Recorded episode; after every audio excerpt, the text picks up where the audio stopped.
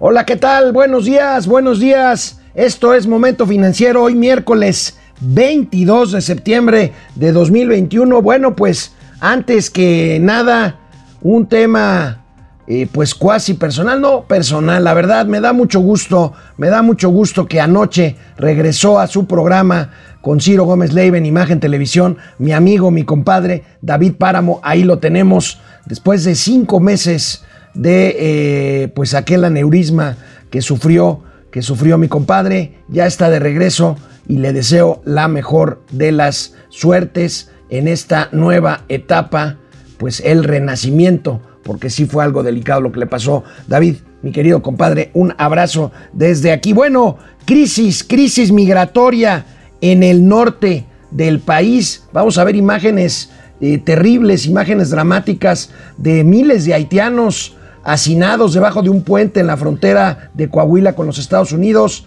El presidente de la República sigue insistiendo en que el tema de la migración se resolverá con exportar el programa Sembrando Vida al sur, al sur de la frontera de Chiapas, allá en, eh, digamos, en los márgenes, en los márgenes del Suchiate, hacia, hacia Guatemala, hacia, hacia Belice. El precio del gas presiona, presiona los subsidios de la CFE, más caro el gas, pues más subsidios tiene que aplicar la CFE para mantener las tarifas comerciales y domésticas de luz. Tendremos también los gatelazos hoy Hoy que es miércoles de quién es quién las mentiras en Palacio Nacional, pues tendremos gatelazos al respecto. Empezamos.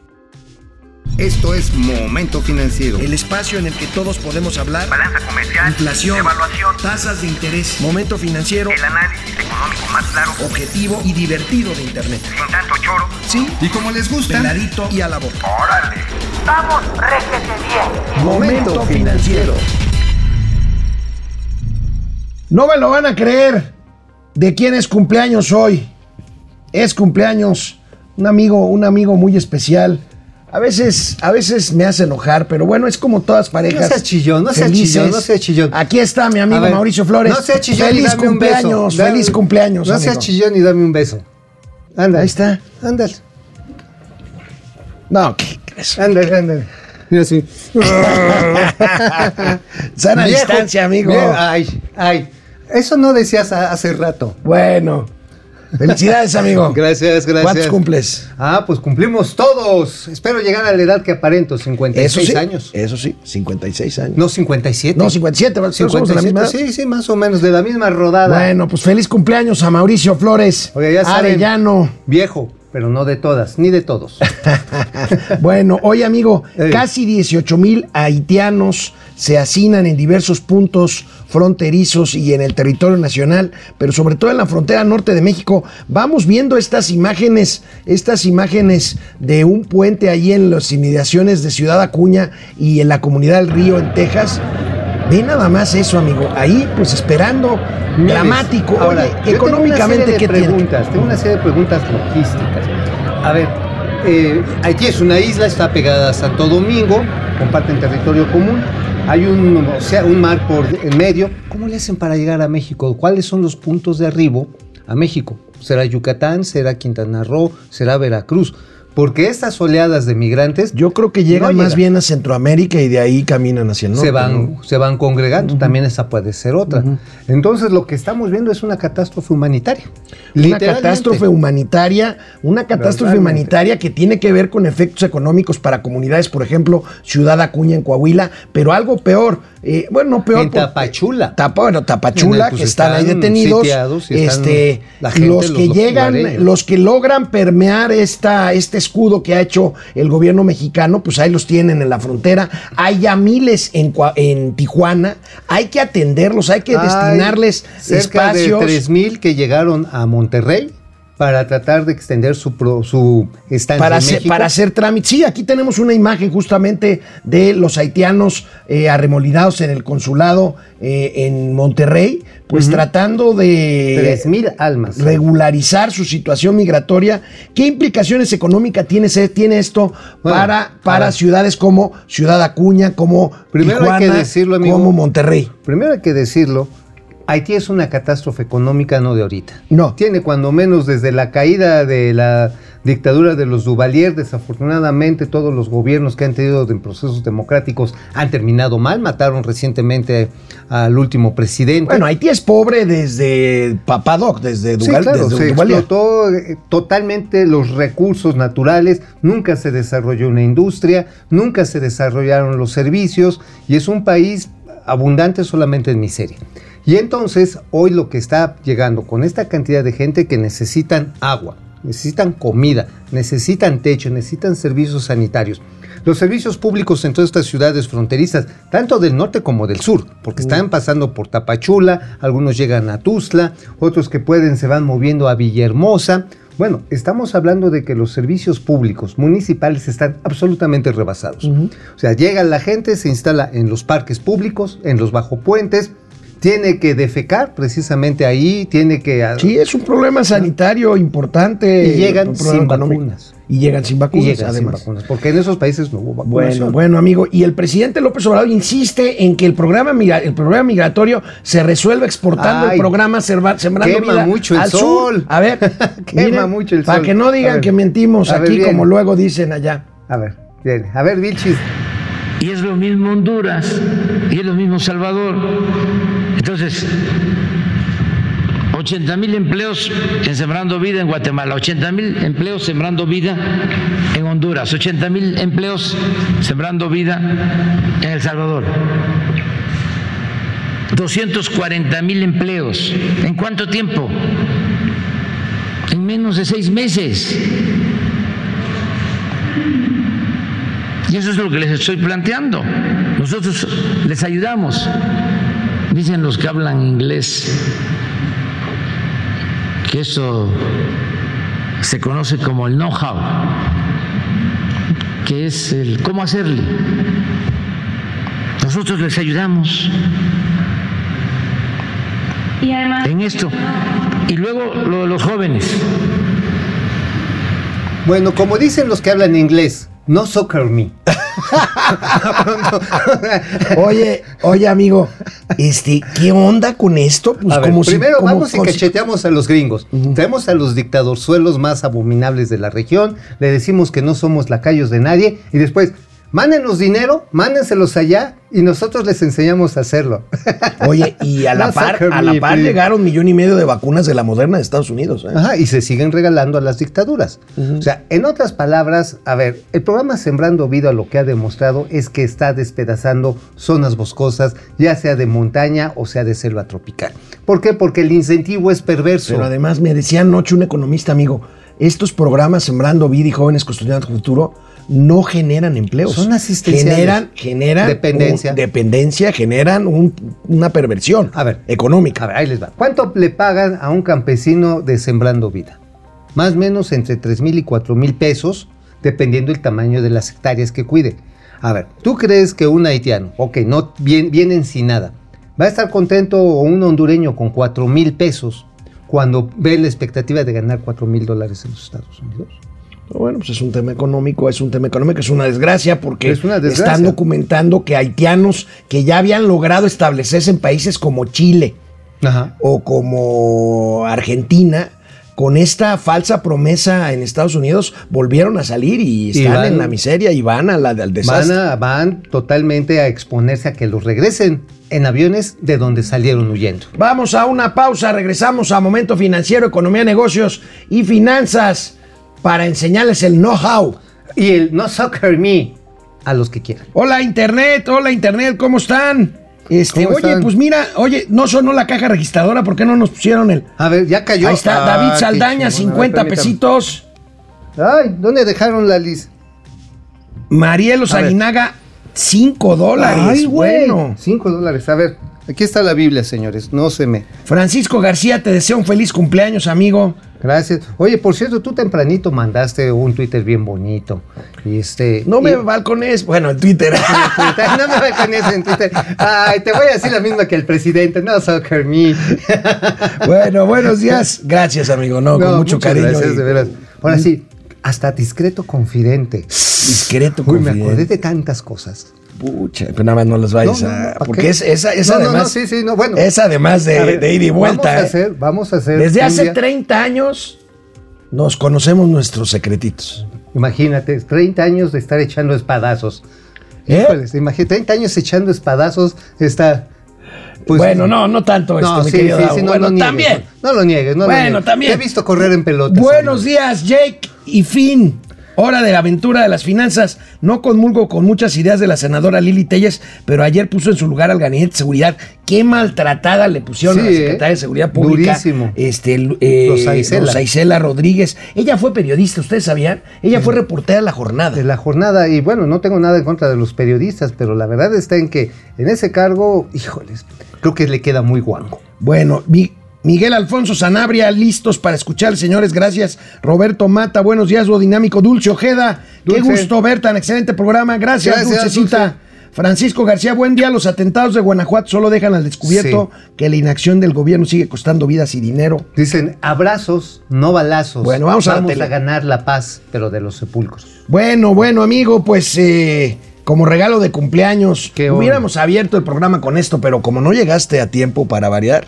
Oye, oye, es que estaba atendiendo a mis múltiples solicitudes de. ¿De qué escribiste hoy el día de tu cumpleaños, Mauricio? Hoy escribimos acerca de mí mismo. No, escribí. No, no, no, no, escribí acerca, para variar, de la Ah, UNOPS. pues lo, lo adelantábamos Lo ayer. adelantábamos ¿Qué ayer. tienes de nuevo de la UNOPS de la compra? Es un desastre. Bueno, de entrada ya me marcaron de la oficina de Naciones Unidas, pues, oigan, ¿podemos hablarle para hacerles una aclaración? Pues este, pues ahorita no, porque estamos en la telera, ¿no? Pero sí les hacemos notar que la UNOPS no está pagando los productos que ya recibió.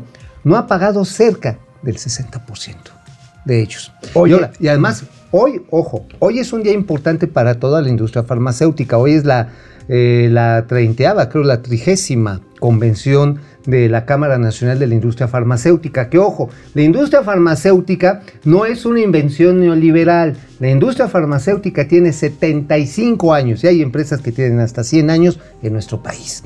Y bueno, ¿sabes qué es lo que van a examinar? El desastre que traen para los pagos. Bueno, amigo, hay algunos almacenes de recepción donde los trailers, primero, tienen que hacer filas porque tienen que llegar así con un altero de documentos. Y si les falta la, hoja- rosa, no sé, para entregarle al Seguro Social o entregarle a una clínica, no sé, en Guanajuato, se tiene que regresar el producto al almacén de depósito. Y en ese inter, como no se ha entregado al punto de atención, no les pagan a los proveedores.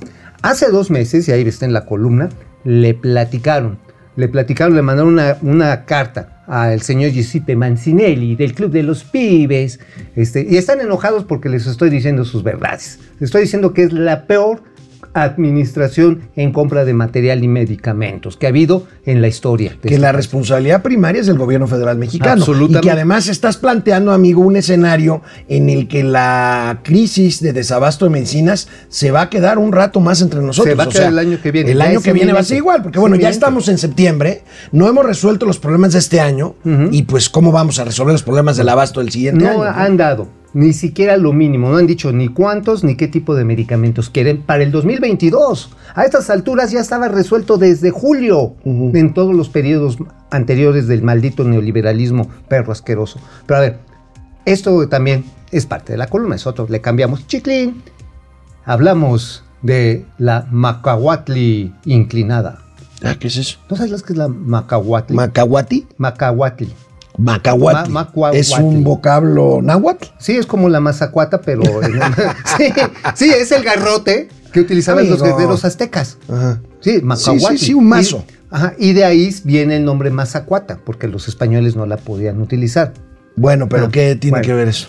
La torre de control, que por ah, cierto... por ahorita, ajá, ahorita en los gatelazos vamos a ver. Hoy nos desmintió la Vilchis. La vil chismosa, bueno, la cuestión está en que efectivamente, y eso no lo estoy inventando yo, me lo dijo el general Gustavo Vallejo y el señor Carlos Morán, subsecretario. Hicimos este tipo de iluminación para que asemejara un mazo de guerra de los guerreros aztecas. Y sí, si la ves, dices, pues sí, pues parece una mazacuata, pero pues medio. Pues sí, pero inclinada como para ya darle. para dar el guamazo, crank. ¿no? Ahora, pues no sé si la señora Bill Chismosa vaya a traer algo Bueno, nuevo, ahorita vamos a ver pero los bueno. gatelazos. Pero bueno, amigo, los altos precios del gas en los mercados internacionales presionan a la Comisión Federal de Electricidad que tiene que incrementar el subsidio para las tarifas, precisamente, valga la redundancia, subsidiadas que, que ofrece a sus clientes, tanto industriales como domésticos, más los domésticos, ¿no? Hasta cierto punto. Pero vamos a ver esta nota, esta nota de nuestros amigos del financiero, que Muy hoy la destacan en su primera plana, en su primera plana. Alza en gas natural provocará aumento de subsidios. Y fíjate, ahí esos 70.279 son millones de pesos que hasta ahorita este año el gobierno federal le ha transferido a la Comisión, Comisión Federal de. Electricidad para poder cubrir subsidios. Ahora, si aquí lo que tenemos muy claro es que los expertos advierten que va a subir dos dígitos, es decir, arriba del 10%. ¿Qué va a significar esto? Que la inflación de costos no solamente va a requerir que la CFE tenga que agarrar más lana del presupuesto, sino que además el costo de la electricidad va a mantenerse al alza. Y peor aún, el gas que utilizan ustedes en su casa para bañar su puerquecito, para, para cocinar los frijolitos, todo esto, va a subir. O sea, la inflación de costos está a lo que da. Y sabes, amigo, esto se demuestra, por ejemplo, con un incremento histórico en la importación de granos básicos oleaginosas de nuestro país entre enero y agosto de este año. ¿Qué tiene que ver la importación de granos con el costo de la ele- del gas y de la A electricidad? ver, a ver, a ver, los, los de los de esos Los frijolitos. los frijolitos, esos, ¿cómo los cocinas con gas? Ah, ok, ya te entendí. ¿Cómo los Ya, procesas ya, ya. industrialmente? Es que no lo explicado bien. electricidad. Ya, ya te entendí. te comes los frijoles crudos. No, no, no. Saco no, la no, conclusión pero- de que a lo mejor oh. no cocinas. Pero bueno, oye, a ver, toda esta parte industrial de alimentos ya también está impactada. Porque, a ver, subió el volumen casi 12%. ¿Pues sabes cuánto subió en valor? ¿Cuánto? 65%. Wow. Entonces, híjoles. Es que veamos, veamos esta gráfica de cómo Por ha favor. subido el precio del gas en los últimos en los últimos tiempos. Ahí lo tenemos, amigo, precio promedio ponderado diario en dólares por millón de BTUs. Así es, la alza es extraordinaria, está atada al proceso de recuperación de la economía mundial, hay una alta demanda, igual que los alimentos y los granos básicos, van aparejados, y los procesos industriales que ya se han reactivado en manufactura y que se están reactivando en la actividad comercial por el uso de electricidad y de servicios en general, está provocando esta fuerte presión. Y los precios no van a regresar a los niveles preparados. No, no, no. Oye, amigo, y hablando de inflación, porque esto también repercute en la inflación Sí, en México. claro, hablando de claro. inflación, ayer dio a conocer Banamex sus- su encuesta esta de previsiones de eh, datos económicos por parte de los expertos, expertos en economía y en finanzas. Y bueno, las expectativas de los analistas para el tema de inflación este año siguen subiendo. Veámoslo aquí, eh, cómo nos lo reportan nuestros eh, compañeros del Universal. En siete meses, amigo, casi se han duplicado las previsiones de inflación de 2021, entre otras cosas, por lo que dices, alzas de materias primas, los commodities, cuellos de botella en la producción que impactan al indicador. El tema del gas sin duda influye, pero veamos este cuadro, este cuadro con datos básicos. Fíjate, anticipaban 3.7% de inflación para este año en la encuesta de febrero pasada. Así es, 3.7. Al inicio del año. Y ahorita ya el consenso de los analistas es 6.1, incluyendo nosotros, amigo. Sí, pues ahora, aquí la cuestión va a ser cómo le va a pegar al crecimiento. Porque las expectativas inflacionarias, si bien en cierto momento, como estaban planteándose al principio del año, 3.7, iban aparejadas con una mayor expansión de la actividad económica.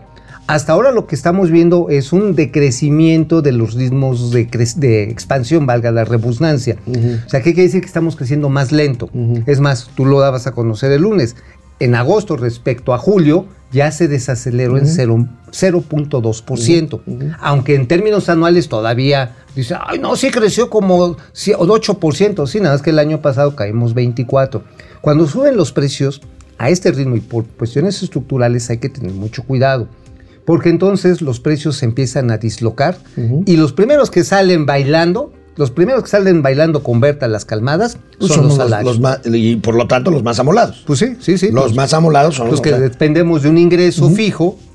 Este, Es el impuesto, dicen, más cruel para las personas menos favorecidas, la inflación. Veamos cómo han cambiado en los últimos eh, meses y semanas las previsiones por cada uno de los de las instituciones. Fíjate, andaban en ¿Quién 3 y corrigió medio, más? 3, Vector. 7 y ahorita andan todas, bueno, Vector, Arriba de seis. Arriba de 7, bueno, arriba de 7%. Mira, con el gas, ahora sí, para no hacer la de gas, hay cuídense el, el aquellito, es decir, el boiler y la estufa, porque se puede poner muy pesada la presión. Acuérdense, viene la temporada de invierno y al parecer en Europa las predicciones es que se va a poner crudo, más crudo que nosotros un lunes. Canal 76 de Easy, canal 168 Total Play, Momento Financiero. Volvemos después de una pausa. Aquí estamos de regreso a Internet. retache. Francisco García, Víctor Garcés dice, y resucitó al tercer día, al fin pude tomarme mi café en la chamba viéndolos, aunque sea un Ay, rato. Saludos. Sí, Víctor Garcés, hace tiempo que Sí, no.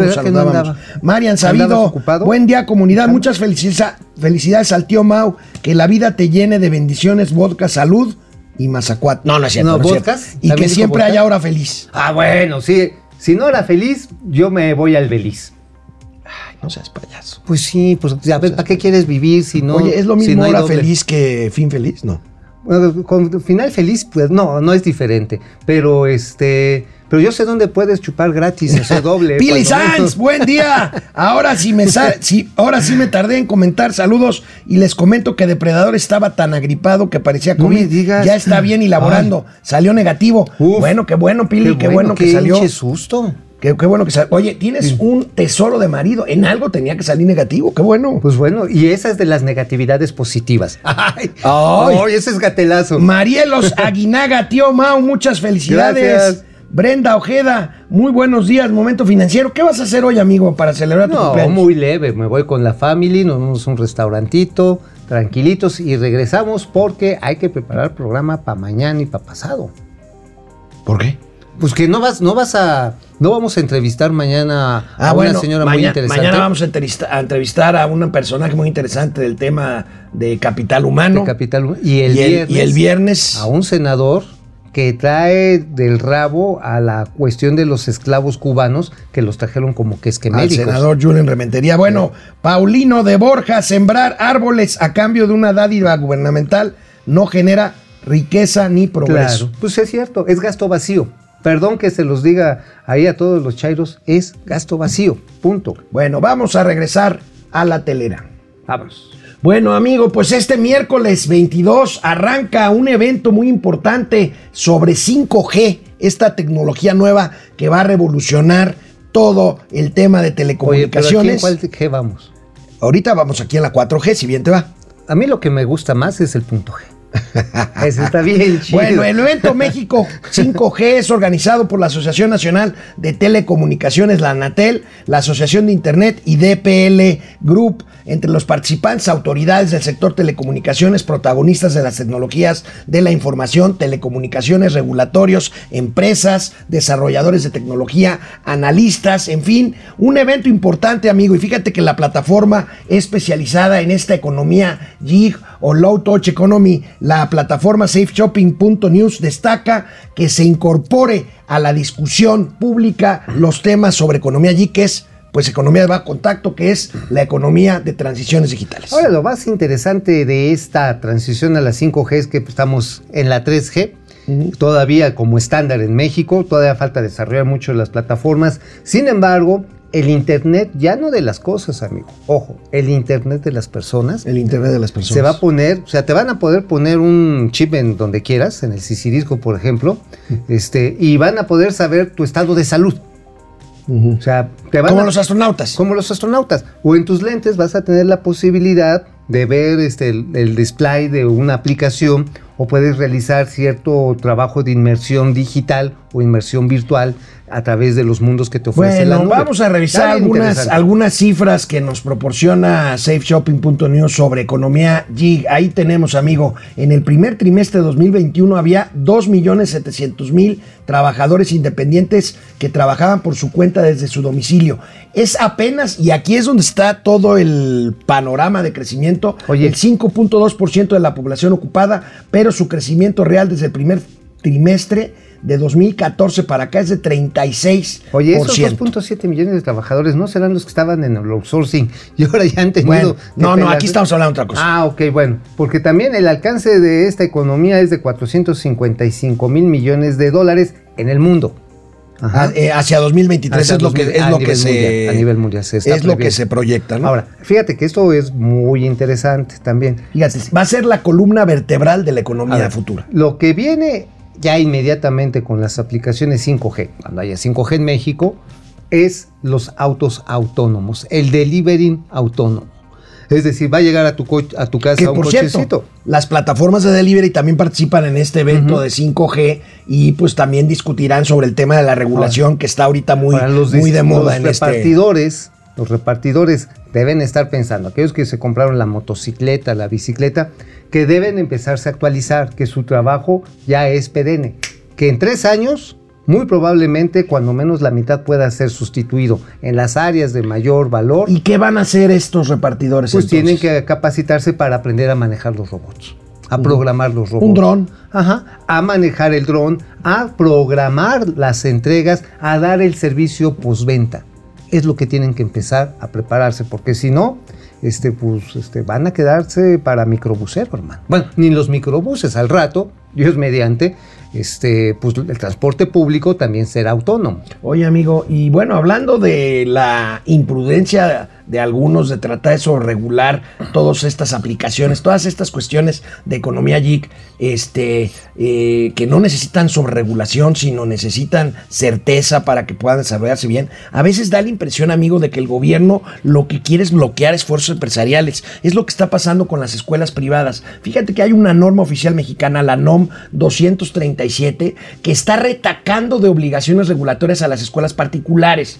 Este, es, eh, las, las escuelas ya preparan un amparo, porque fíjate, de por sí las escuelas particulares están muy reguladas por la SEP. Bueno, Claro. pues ahora resulta que quieren que también reporten, eh, hagan reportes de normatividad a la Secretaría de Economía y a la Profeco. Por ejemplo, que si aumentar el plazo eh, para aguantar a un padre de familia para pagar colegiaturas, o sea, actualmente es de tres meses, que lo quieren in- incrementar y se quieren meter la Profeco y entonces ya implica una sobreregulación. a regular las tarifas de los cobros de las Pues cuotas es una, es- sería una regulación fuera de mercado de Pues totalmente. de Digo, algo finalmente lo que puede uno pagar es lo que puede y lo que no, pues no. Ahora, ¿para qué tratar de hacer este populismo trasnochado? Para congraciarse con la clase Tú media. como buen chichifo, este, cobras, cobras pues inmediatamente, pues, ¿no? no, O yo sea, sí, luego, luego. O sea, o sea- no, no, es más.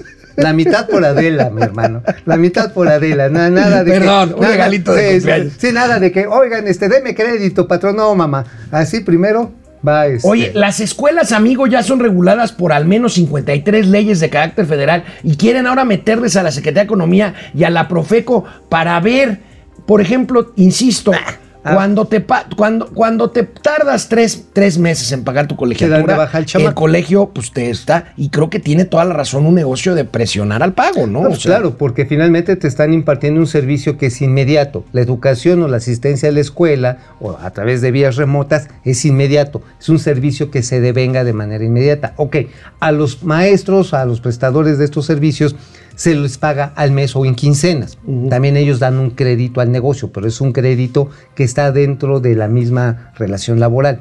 El problema es cuando uno como cliente no paga, la empresa te sigue financiando esos periodos en los que ellos tienen que hacer pago de salario, de, te- de, eh, predial, tienen que pagar agua, electricidad. Y tú no puedes decirle a los maestros, oigan, este, no me han pagado mis colegiaturas, ahí de aguántenme Ahí tres meses, ¿no? Ahí le mando unas latitas de atún para que sobrevivan mientras. Ahí les mandamos tres kilos de tortillas eh, en abonos. Desafortunadamente, insisto, este es un populismo trasnochado en el cual, cual tratan de regular nada más ni nada menos que la tasa de utilidad que tiene un colegio privado. Las aso- la Asociación de Escuelas Particulares estiman que si entra en vigor esta NOM, esta NOM número 237, podrían cerrar así, casi de inmediato, 18 mil planteles privados de escuelas. 18 mil y pues ¿a dónde mandas a los estudiantes? ¿Al sector público? Que no tiene capacidad. Oye, amigo, pero si no te da la impresión de repente de que luego eh, las autoridades regulatorias, economía, por ejemplo, se pone una mañana, se, se, a ver, este, a ver, oiga, ¿A quién voy a secretaria, chingar? ¿A a este, chingar? ¿A ver, eh, secretaria, ¿qué regulamos ahora para, a ver, aquí, para, ¿dónde para- controlamos al maldito mercado que nos arrebató la soberanía? ¿No te da esa impresión de repente? Yo, a mí se me hace que no solamente es Y la, la Comisión. Federal de Mejoras Regulatorias no está. Pues la Comene, la Comefer, Comener- Cofemer. Cofemer, pues está rascándose las, los pilimpines. Pues porque no, no es un organismo nada. que tampoco gusta. No, esta- ya, no, pero ya ni lo pelan. Ya está bajo el control de economía de la Llegó a 4T. tener dientes la Cofemer, ¿no? llegó a establecer las regulaciones para que pusieran en marcha regulaciones. Es decir, a ver, tú no puedes poner una iniciativa así por tus calzonzotes y lo tenemos que revisar si cumple con todo el marco legal para que no nos la echen para atrás en un amparo. Pero ahorita ya es al empujón, al cómo va, el- va el laminazo, va la 4T, a como se te la quiero retacar. y entonces, pues lo que va a pasar es que estos, eh, estos colegios se van a amparar y la fórmula de presión que ahora tiene el gobierno es a través de la Suprema Corte de Justicia. Porque estos... Que eso es una buena noticia. Esa, pero cuando los escalan y les aprietan de más a los jueces, pues hay veces que los jueces han tenido que emplear el pico. Por no decir que como chivito mirando al Por cierto, amigo, ¿recuerdas la cifra? Hay una cantidad impresionante de amparos, sobre todo en materia energética. Ahora, pues veremos algunos en materia Ah, sí, educativa, sé. pero en materias diferentes hay una serie de amparos. Hay una 105, cantidad. casi 150 en materia energética. En materia energética, nada más 150. Ajá. En materia de outsourcing, 2000 y, 2000 y pico. 2100 de Sí. empresas. Sí. Eh, tenemos todas estas que se van a arrancar las escuelas, pero también tenemos amparos que están, por ejemplo, en el terreno ambiental, amigo. No se habla mucho de ello, pero por ejemplo, contra la nueva norma de uso de aguas residuales, hay cuando menos 50 amparos. Bueno, pues ahí está, ahí tienen. Regresamos, regresamos después de una pausa aquí a Momento Financiero, Economía, Negocio y Finanzas para que todo el mundo Hasta el regulador, si quiere. lo entienda. Aquí estamos con Internet. David Saldaña dice, muchas felicidades, por eso les envío 50 pesos para la caguama. Ah, órale. ¿Eh? A ver, a ver, a ver. ¿Quién manda estos 50 pesotes? David Saldaña. David Saldaña, perfecto, David Saldaña, tu salud. Oye, ¿quién mandó los 5 dólares? No me, no lo alcancé a notar porque fui por la 5 vida. dólares fue Marielos Aguinaga. María- Mariel los. Marielos. Marielos. Marielos Aguinaga.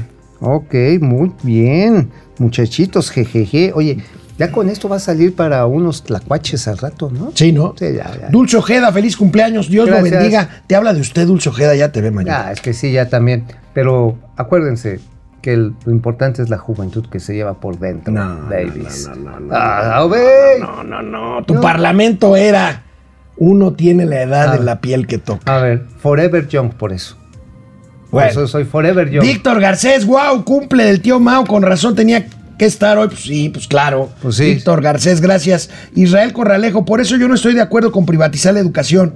A ver, no sé a qué se refiere eh, Israel, pero mi querido Israel, eh, desgraciadamente tengo que decirte que la educación pública, que es vital para que una gran cantidad, muchos millones de niños y jóvenes mexicanos estudien, eh, no es capaz por sí sola de educar a toda la población sujeta, a todos los educandos, pues, y eh, el sector privado juega un papel fundamental para Ahora, regular también- el equilibrio de edu- educativo. Ahora, también es importante, la educación pública en nuestro país durante muchos años se enfocó a los temas que quería manejar el PRI gobierno, ¿Mm? los gobiernos priistas.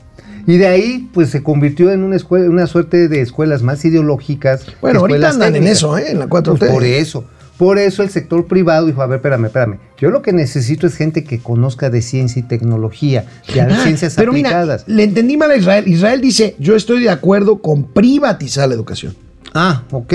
Pues sí. Ah, Yo creo que Israel lo que hay que hacer es dejar que las iniciativas empresariales educativas corran siempre y cuando se cumplan las normas, que yo creo que es el caso, y mejorar, regular los mejorar precios. la educación.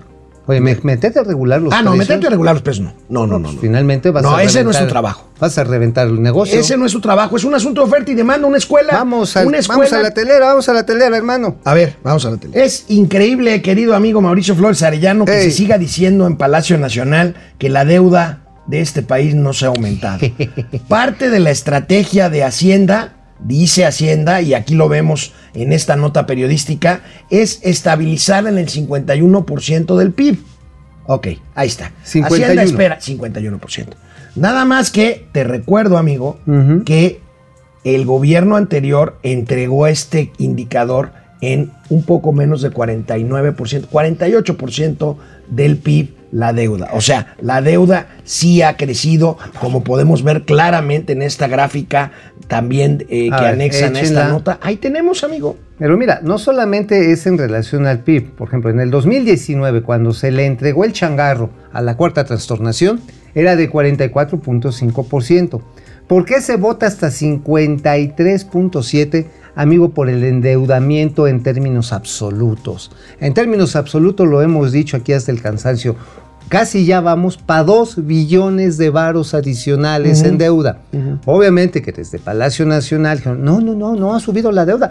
Puro rollo, finalmente. Es más, y con la- el perdón de don Arturo Herrera, él era de los que decía que la deuda no era un problema. Y lo primero que hizo Rogelio Ramírez de la OE es lo que nos cuentan nuestros corcoritos que están en Palacio Nacional. Dijo, no, no, no, aquí hay bronca.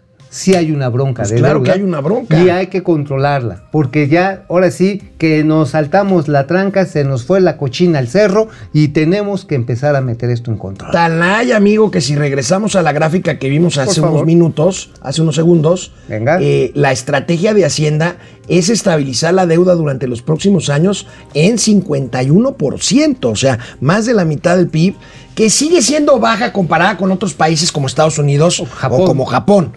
Pero Francia vaya, o Alemania. es, es, eh, es obvio. Es obvio que sí es una preocupación para la estrategia Ahora, el económica de Rogelio Ramírez de la. ¿Por qué es más eh, sensible cuando se pasa del 50% del PIB de la deuda en México que en estos países que tú mencionabas? Bueno, porque estos países tienen un PIB per cápita brutalmente mayor que el de México. Simplemente el de Estados Unidos es 12 veces más grande. El de Japón anda como entre 6 y 7, el de Francia 8 veces arriba del ingreso per cápita en México.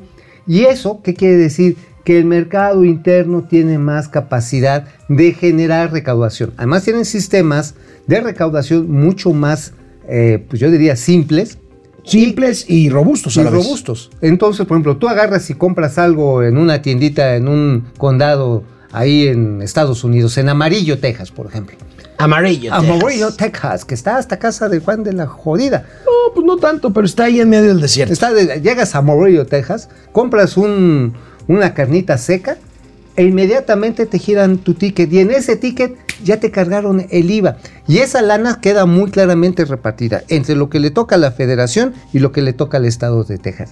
Nada de que, ay, te mando toda la lana y luego regrésamela. Y te hacen los tamales de chivo como se lo está haciendo ahorita la regenta Claudia Sheinbaum a los alcaldes de oposición. Sí, claro. Que les dijo, no, mis chavos, ya se jodieron, no va a haber lana, porque yo no tengo dinero guardado como lo hacía Mancera o lo hacían los anteriores. Oye, ese es otro problema de la administración a nivel federal y local. Ahora dice, no, es que ya no tenemos los guardados. Güey, pues si para eso eran, para atender contingencias. Ya te los chutaste, Ya te lo ya. chutaste. Ahora sí, este, chachita, ¿qué El- te pasó? El sí, el- tu peineta, Tu chachita. peinita, chachita. Bueno. Oye, amigo, ¿sabes qué me sorprendió muchísimo ayer? Me llamó mucho la atención una noticia que trascendió de la agencia Bloomberg, que se difundió en el Reino Unido. Bueno, resulta que Boris Johnson, el primer ministro eh, del Reino Unido, el primer ministro británico, fue a Washington a visitar a Joe Biden. Eh, eh, trataba Boris Johnson de explorar el camino para un acuerdo bilateral de comercio con los Estados Unidos. Ya ven que el, el Reino Unido se salió del Brexit y tiene problemas por allá. Bueno, pues Joe Biden de plano le dijo, no, no, no, no, no, nosotros no tenemos esa prioridad, no tenemos la prioridad de... Traer un de- con de- ustedes. de- no, de un tratado bilateral, pero Boris Johnson insiste y dice, bueno, vamos a sumarnos al tratado trilateral de América del Norte, al TEMEC, como dice esta nota.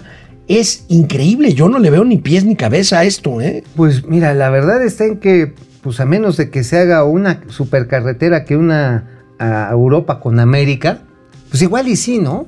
Digo, son de los proyectos de la cuarta transformación. O sea, sí podemos plantear una supercarretera de ocho carriles que cruce desde Manhattan hasta. ¿De por qué Manhattan? Desde, desde, desde Tuxpan. Ok, de Tuxpan. De, tu- de Tuxpan a Glasgow. a Las- ándale, de Tuxpan a Glasgow. Y además nada más con una desviación a Manhattan porque pues hay que hacerle caso a los güeros, ¿no? Para que no se pongan Hacia la mitad del Océano Atlántico, una desviación a la izquierda, este. ¿Hacia Venezuela? Hacia, no, no, hacia la izquierda, hacia arriba, hacia Nueva York, hacia Manhattan. Ajá, sí. Y hacia la derecha, hacia Maracaibo, si quieres. A Maracaibo. Y uno derechito, así bien rectito hasta Glasgow. Bueno, Sí, entonces, bueno, pues podría ser. Bueno, nada más que, señor Boris Johnson, oiga, pues gracias por, por ofrecernos roast beef sin arancel, whisky sin arancel, sería una belleza. El único problema es que aquí hay una integración geográfica. Sí. Y por eso es más fácil que nos pongamos de acuerdo en los aranceles cero. Ahora, ¿qué es lo que les podemos vender a ustedes sin aranceles cero, allá a los, a los británicos, que podrían comprar? Podrían comprar automóviles, ¿eh? Está raro. Sí, Ahora, la industria da para eso. ahora, nada más que aguas, ¿eh? Nada más que aguas. Tienen que ver los costos de transporte, porque el movimiento naval, el precio de los de mover un contenedor, ¿sabes cuánto ha subido, amigo? Ya, lo veíamos aquí hace unos días. Aquí en Momento 42%. Financiero, 42%. 42%. Y no hay barcos disponibles en el mundo. O sea, a ver, vayan analizándolo, mis güeros, porque no se vayan a meter en un cohete que luego no sepan. Bueno, oye amigo, qué relajo se trae en la Concamín. Se supone que Sí, el presidente, el nuevo presidente se elegiría el próximo viernes. Pues resulta que ayer dieron Madruguete. madruguete, madruguete. Yo tenía una charla pla- planeada con alguna gente de Concamín para que me explicara cómo iba a suceder el proceso electoral el siguiente viernes y de repente me dijeron, pues sabes No, qué, ya. ya Ya. votamos. A Bugaber, Ahí está Abu Gaber, a la Burger. Ah, no, no, él quedó como, él quedó como presidente, el zapatero José de- Abu Gaber es el nuevo presidente de la Concamín por votación mayoritaria y tomará posesión ver, el próximo mayoritaria, viernes. A ver, mayoritaria de cuántas cámaras? Bueno, no sé, tú dime, platícame el chisme. 36 de 64. De la mitad, de un poco de la más de la mitad atrás. Sí, sí, pero decía, no, es que votó el 86%. No. Por ahí, no sé, subí eh, en Twitter una fotografía en la que están resguardando, uy, la urna que tiene un chorro de votos. Este, a ver, aquí el relajo es el siguiente. Esta elección está impugnada y de hecho la Concamín se presentó con un amparo que se va a resolver el lunes en contra de la resolución contra el exhorto que hace la Secretaría de Economía que les dijo hace dos meses, señores, tienen que modificar sus estatutos porque lo que están haciendo en estas elecciones es el club de Toby. Se ampararon. Se ampararon. Y ese, no. ese amparo está en todavía en proceso de resolución. Ajá. Ahora, si la Suprema Corte les da la razón a los quejosos, pues entonces José Abu Gaber A ver, no va a se- se tener va a la una burger. presidencia. se va a la burger, pues, muy- Bugaber se va a la burger. O sea, Bueno. o sea, o sea, está... Pero de cualquier forma toma posesión en lugar de Francisco Cervantes pasado mañana. Ahora, sabemos ya por qué hay tanto interés en apañarse las estructuras de Tú lo Concamín. diste a conocer. Pues el dinero que se maman, perdón que lo diga así, que del, del IMSS, pero también se la jalan del Infonavit, Oye, de todos los organismos con Oye, representación amigo, antes de irnos al tripartita. corte, ¿qué esperas de la reunión de la Fed hoy? ¿Habrá sorpresas? No, yo creo que van a mantener la tasa, van a mantener la tasa, no va a haber nada extraordinario que nos pueda este, modificar. Lo que Se sí- supone que Jerome Powell puede mandar algunas señales sobre cuánto tiempo se va a llevar más la recuperación de Estados Unidos. Yo creo que lo que van a mantener, eso sí, van a mantener las políticas de restricción de crédito interbancario. Eso sí, para evitar presiones inflacionarias y de contención de activos tóxicos después de lo de Evergrande. Ok. Seguramente por ahí va a ir en ese sentido. Bueno, vamos a ver. También mañana se vence el plazo para que pague sus bonos o sus intereses. Evergrande, vamos a ver si entra A ver China al si, rescate. si le toca la grande, Vamos a un corte y regresamos aquí a Momento Financiero con los gatelazos. vámonos.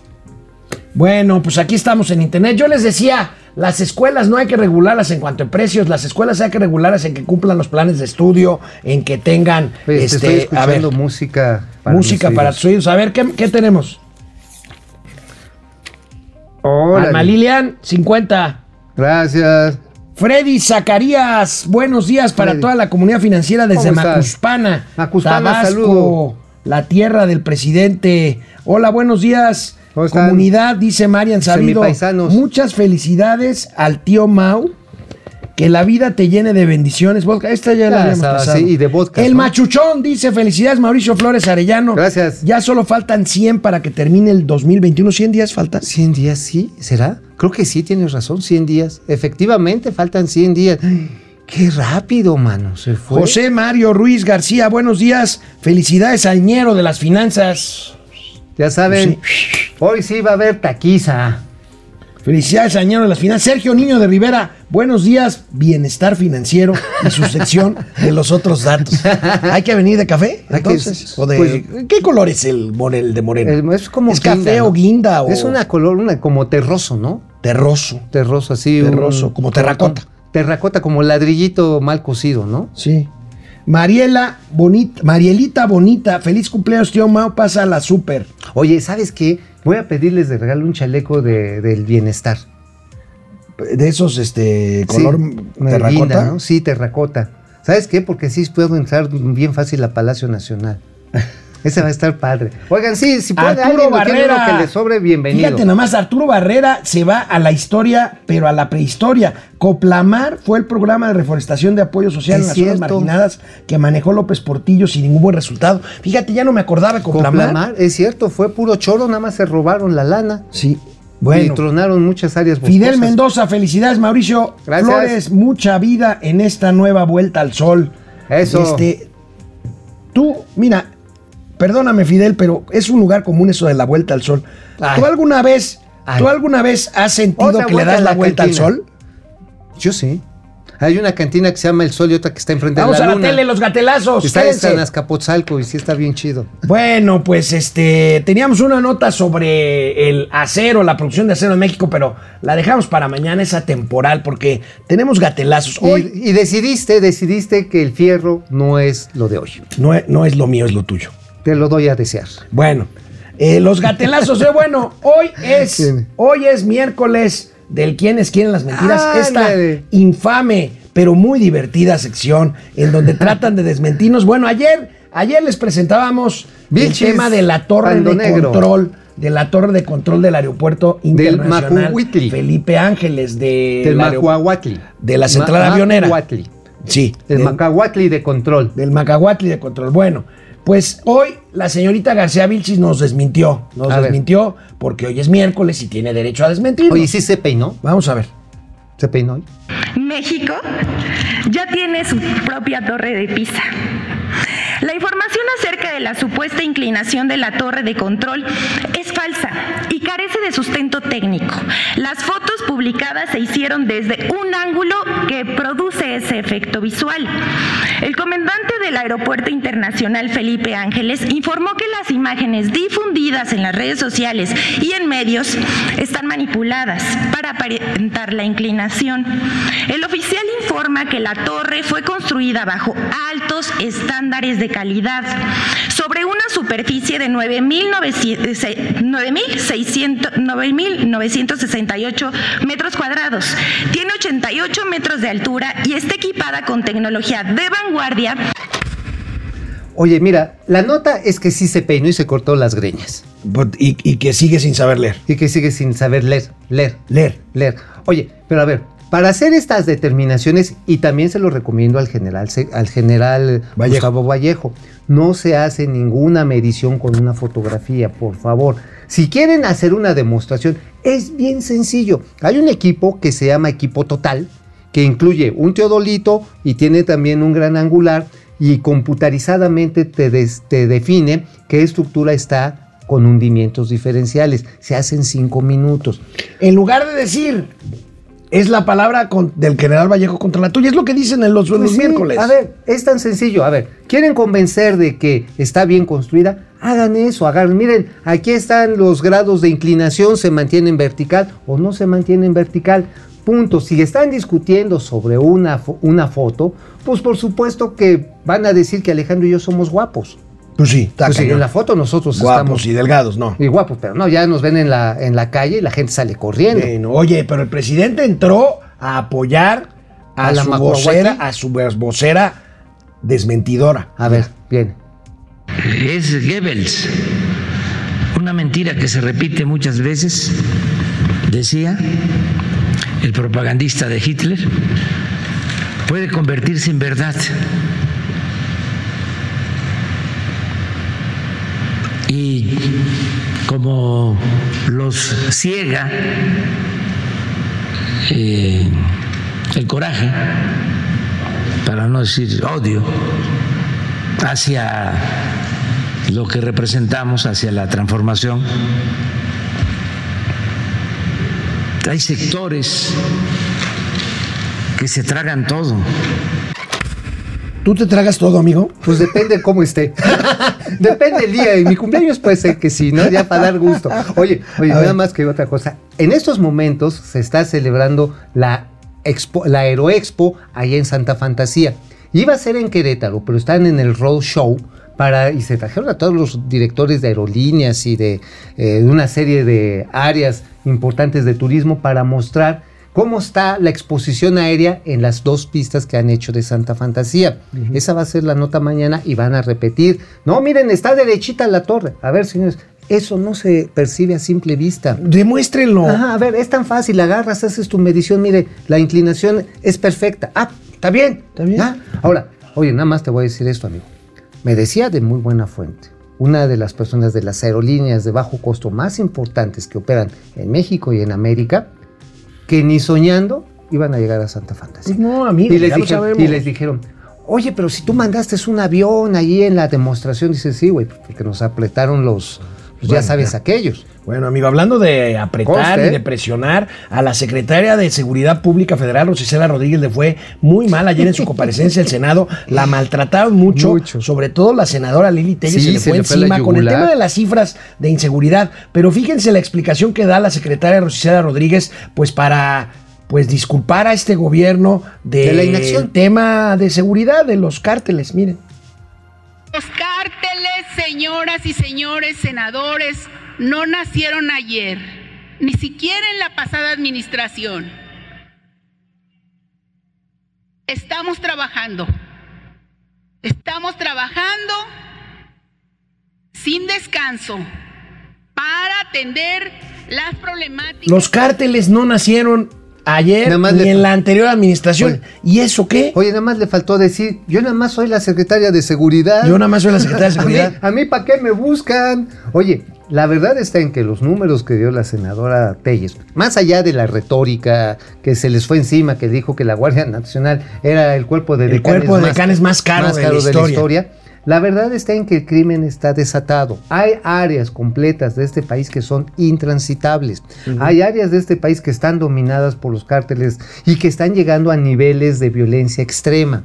Entonces, este, bueno, hay fotografías de Sonora recientemente que se refirió precisamente la senadora eh, Telles, en el que la Guardia Nacional ve pasar a los malosos. ¿Qué huele, carnal? ¿Qué huele? ¿Cómo estás? No, pues aquí Oye, rondando. Pero quedó tan aturdida la secretaria de Seguridad Pública que le agregó 18 estados a la República Mexicana. Miren.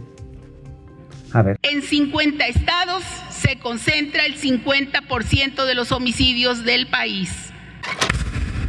No. No, no, es que ya No. sé, ya sé qué pasó. En Ya, 50 ya. estados. No, sí, sí, no, ya sé. Mira, o sea, ganamos 18 estados debido a la visita de los dictadores latinoamericanos. Ah. y los, son esos los que traen. Están incluyendo a Maracaibo en. Venezuela, a Zulia en Venezuela, Ajá. este, Este, ya- a Matanzas en Cuba, Buenos a Aires. Santiago de Cuba. A Buenos Aires ya no, porque ya ves que le fue como. no, no, no, ya no vino. Ya no vino, Ecuador, ah, ok, Quito, ok, ok. este, Entonces, y en, el, en 50 entidades, ya está concentrado. está concentrado el 50. Concentrado. No, pues estamos jodidos. No, pues Perdón. sí.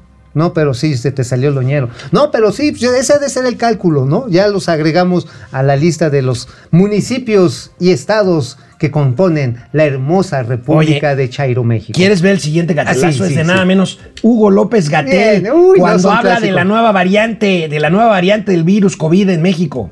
A ver. Respecto a las variantes que en el momento hemos identificado en México, hemos identificado eh, casi todas las letras que hasta el momento se reconocen como variables de preocupación, que son de la alfa, beta, gamma y delta, y las que se consideran variables de interés o variantes de interés, eta, iota, kappa, lambda y mu. Ya tenemos la variante mu que se identificó al inicio del año en Sudamérica y hasta el momento no está clasificada como variante de preocupación, solamente variante de interés, por lo tanto no existe evidencia que sea ni más transmisible, ni más virulenta, ni que la inmunidad causada por las vacunas escape. Oye, amigo, cuando López Gatel dice que no hay evidencia de córrele. algo, córrele, Oye, porque ya se fregó algo. Roma, ¿eh? ¿Qué dijo el buey? Dijo mu. Mu, mu. Oye, A ver, dijo ¿te que no acuerdas cuando importante dijo que, cubrebocas? que- que no había evidencia científica para usar el cubrebocas? Que no había evidencia científica para tantas y tantas cosas que después que iba a ser sucedieron. nada más una, como una gripita y que se iba a morir seis mil gentes. Aguas, señores, cuídense, lávense las manitas, las pezuñitas, usen cubrebocas, porque ya dijo el señor López Gatel que no hay pedo. Entonces sí va a haber. Bueno, pues ahí está López Gatel haciendo un gatelazo. Nos vemos mañana, amigo. Feliz cumpleaños, pásala muy bien. ¿A dónde vas a ir a comer? Ah, ya por la condesa echarnos unos, unos whiskitos. Salud, mi querido Mauricio.